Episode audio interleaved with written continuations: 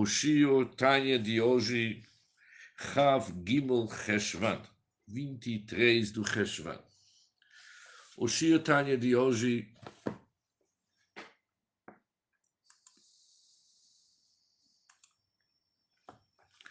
começa na página 300, mais ou menos no meio da página, onde tem um pontinho com as palavras Vihinei Muda'at Zot.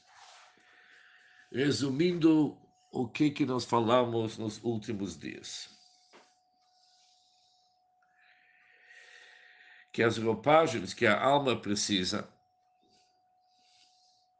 elas são necessárias, tanto para uma alma que é somente alma, e está no nível de Nefesh Ruch Neshama no Gan Eden, para ela poder internalizar o Tanug HaElyon, o prazer supremo da Hashem, que tem vários nomes no Tânia, os 400 mundos do prazer, Tzachtzachot, Tanug HaElyon, Noam Hashem, doçura assim diante, tudo representando o prazer infinito de Deus.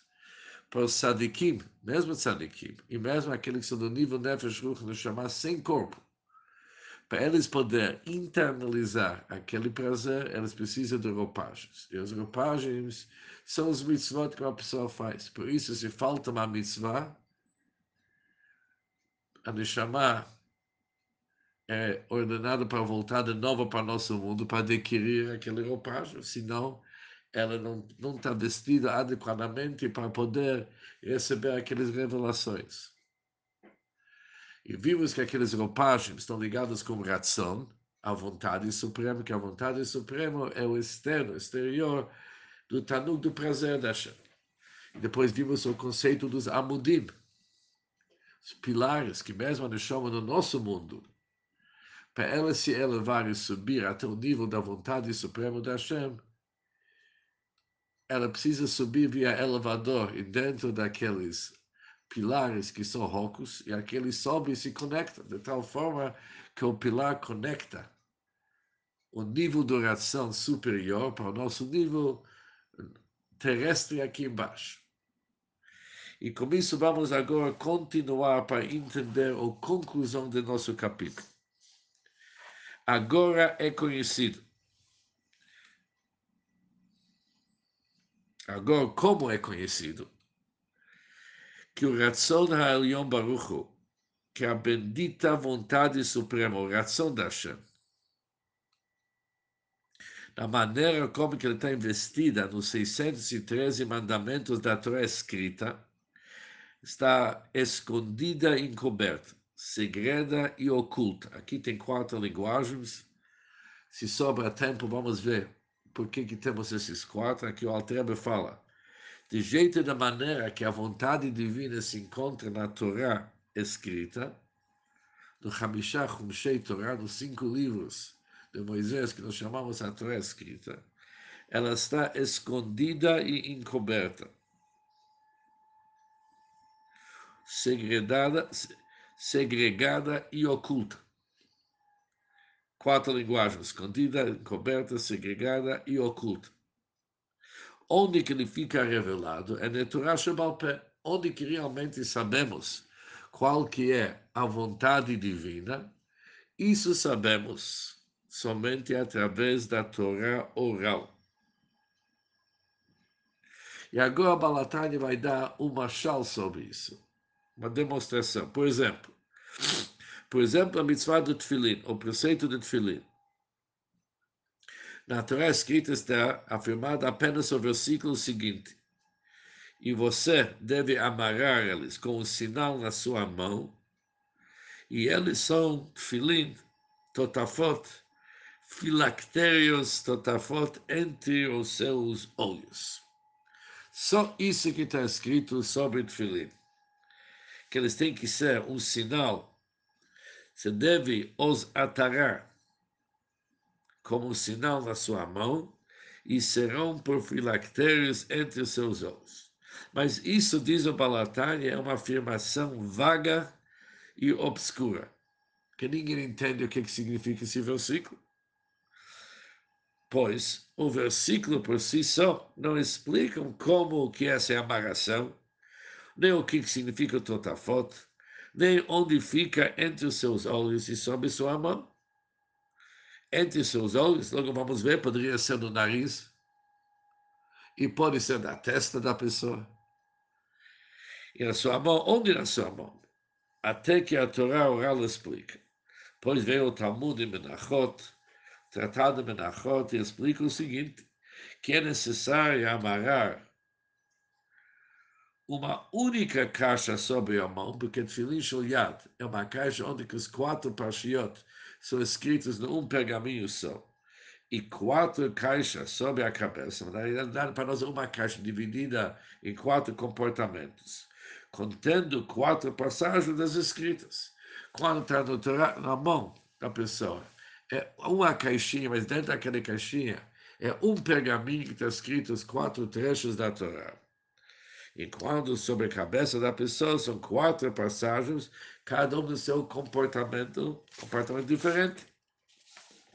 E também diz a Torá que as caixas elas são feitas de couro preparado e elas têm que ser merubaim quadradas e têm que ser atadas, amarradas através de tiras de couro que precisam ser pretas. E todos os outros regras detalhadas, todos os detalhes da mitzvah, como confeccionar o tefilim, isso foram estabelecidos oralmente. O que, que se chama oralmente? Isso encontramos somente na Torá Shebalpé, na Torá oral, mas na Torá escrito. Nós não sabemos nada desses detalhes. Al Yadecha, quando está escrito sobre sua mão, o que, que significa sobre sua mão? Refere-se somente no antebraço e não a palma da mão. Está escrito na mão, talvez está na palma da mão, quem sabe? Precisa o Talmud para explicar. E entre seus olhos, refere-se ao couro cabeludo e não à testa. Não é sobre a testa, é no término do cabelo. E todos esses detalhes encontramos na Torá oral, que através da Torá oral podemos entender a mitzvah Entender a mitzvah significa entender a vontade suprema. E isso é verdade, obviamente, não somente sobre Tfilim, וכן כל מצוות שבת תורה, da mesma forma, todos os mandamentos da Torá. Tanto faz se eles são mitzvot asek, mitzvot positivos, ou eles são mitzvot lot asek, preceitos proibitivos, enam gluyot viyudot, não são revelados e conhecidos e explicitados em não ser, a não ser através da Torá oral. Onde que fica o assunto claro é a Torá oral, mas a Torá Shebichtav não está escrita. Nada está claro? Agora vamos ter um outro exemplo. Por exemplo, a mitzvah lotase, o preceito proibitivo, que foi estabelecido com respeito ao Shabat. Está escrito no versículo lotase kol melachá. Você não pode fazer nenhum trabalho. Mas quando olhamos na Torá Shebichtav, na Torá escrito, não especifica, não especifica o que, que constrói trabalho, o que, que é o trabalho. Mas quando chega no Torá oral, chamado Torá Shebalpé, aqui está explicado que se refere aos 39 formas de trabalho. Existem aqueles 39 trabalhos conhecidos. Conhecidos, o Talmud faz eles conhecidos para nós, trabalhos que aconteceram na construção do Mishkan, quando construímos o santuário portátil no deserto mas velo tiltul avanim bekorot kvidot.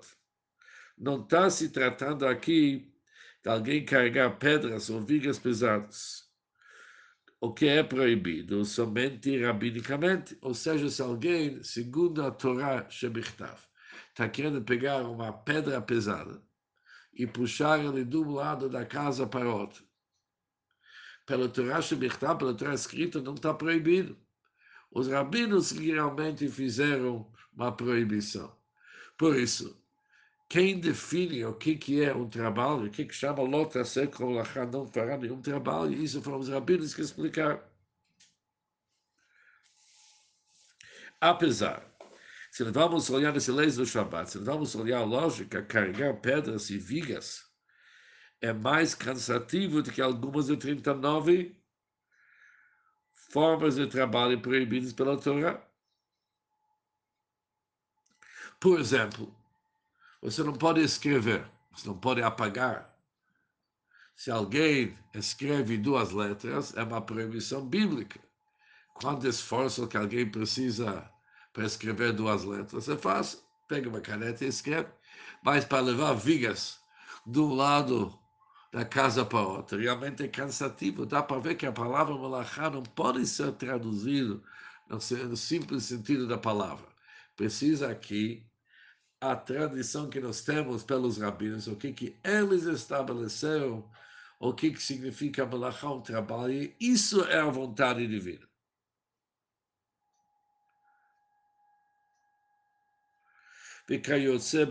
E assim como nesses casos, temos exemplos aqui, tanto de Tfilin do Shabbat, tanto faz se são mandamentos positivos ou são preceitos proibitivos. Reinstumot, eles são ocultos. Furashot ugluyot não são explicados e revelados e conhecidos somente através, ou seja, através da Torá Shebichtav, através da Torá escrita. Quem fez aqueles mitzvot bem explicados, bem revelados e bem conhecidos, como os detalhes, isso é a Torá oral. Ou seja, dá para ver que onde que é, isso vai ser para nós fundamental, onde que tem a revelação da vontade divina, isso está no Torá oral e não na Torá escrita. Por isso, diz o Alter, está escrito sobre Torá Shabal Pé, o versículo diz, Altir tos Torati Mecha, que significa não abandones o ensinamento da sua mãe. Ele explica no Zohar que a mãe representa a Torá Shebalpé, a Torá oral. Por que, que a mãe é a Torá oral? Porque a Torá escrita vai ser chamada o pai. Porque o Derech Mashal, metaforicamente falando, todos os órgãos de uma criança estão compactados no esperma do pai. E o que, que a mãe faz? Ela traz isto para o estado de revelação. Quando dá à luz uma criança completa com 248 órgãos e 365 tendões, ou seja, do jeito que está no pai, está tudo oculto.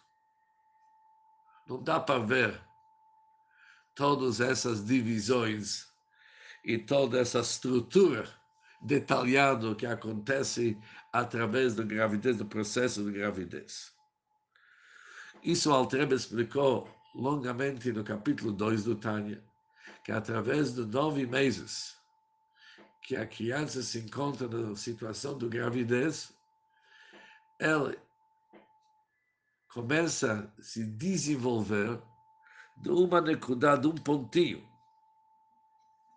numa gota de esperma do pai, para se tornar uma estrutura inteira. Isso acontece no útero da mãe. Por isso, assim também são sobre os mitzvot. Exatamente assim. Os 248 preceitos positivos e os 365 preceitos proibitivos. Eles chegam do estado do ocultamento para a revelação no Torah Shebal Peh, no Torá oral. O Torá oral é onde que tudo é analisado, tudo é organizado, tudo é estruturado. Apesar que quando chegou para a Torá Pé, era apenas resumido e tudo condensado. Por isso, mãe e pai, ou melhor dizer, pai e mãe, pai é Torá escrita e mãe é Torá oral. Qual que foi o início daquele versículo? Já sabemos que não abandona esse ensinamento de sua mãe, representa Torá Shebal a Torá oral. Mas no início do versículo está escrito, Shema Beni, ouve meu filho, as admoestações de seu pai, Musar Avicha, as admoestações de teu pai. Isso é uma dica sobre a Torá escrita, que deriva da Chokhmah Suprema, que é chamado pai. Ou seja, nesse versículo temos um ensinamento ligado com Torá Shebichtav, Torá escrita, temos um ensinamento ligado com a Torá oral. Primeira parte do versículo. Ouve, meu filho, as admoestações de seu pai. Isso representa a escrita, que é chamado pai, que vem do Chokhmah. Chokhmah sempre é um pontinho, o início do processo.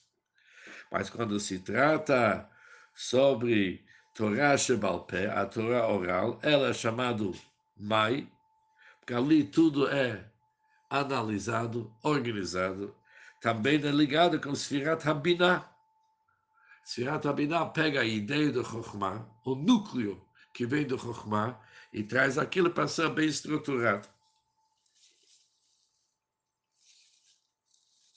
Agora o Alterebe volta para explicar o que aconteceu no início do nosso capítulo.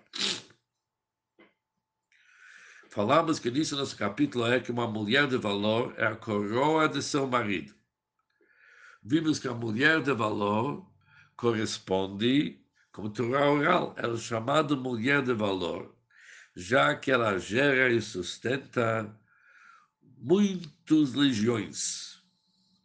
Conforme está escrito, tem um versículo que diz: Valamot en mispar. Alamot são donzelas. E alamot, donzelas sem número. Diz o Talmud, não leia Alamot, mas Olamot, tem mundos, inúmeros mundos, refere-se às halachot, que são sem número, como afirma em Tikkunim. Tem tantos halachot, mas de onde que vem esse halachot? Isso vem do Eshet Chayil, vem da mulher, Torá oral, que ela gera e sustenta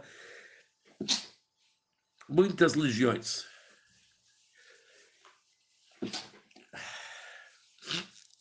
Mekulam e todos eles. Rembrinat Gilui Retzon Elion baruchou, Todos eles são uma revelação, são manifestações da vontade suprema que está oculta na Torá escrita. Onde que realmente se revela a vontade suprema da Hashem, quando está na Torá Shebichtar, quando está na Torá escrita, está oculta. Mas quando chega na Torá oral, aquilo é chamado uma mulher de valor, já que ela gera numerosas legiões de leis.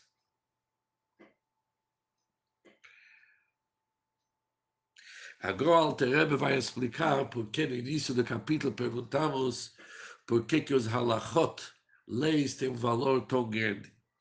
Diz o Alterebe, o Etzon HaElyon Baruch a bendita bondade suprema, que é ligado com Ket, a coroa, ela é mala, mala, mimalat chokhmah Ela é muito mais elevada do que o nível de chokhmah.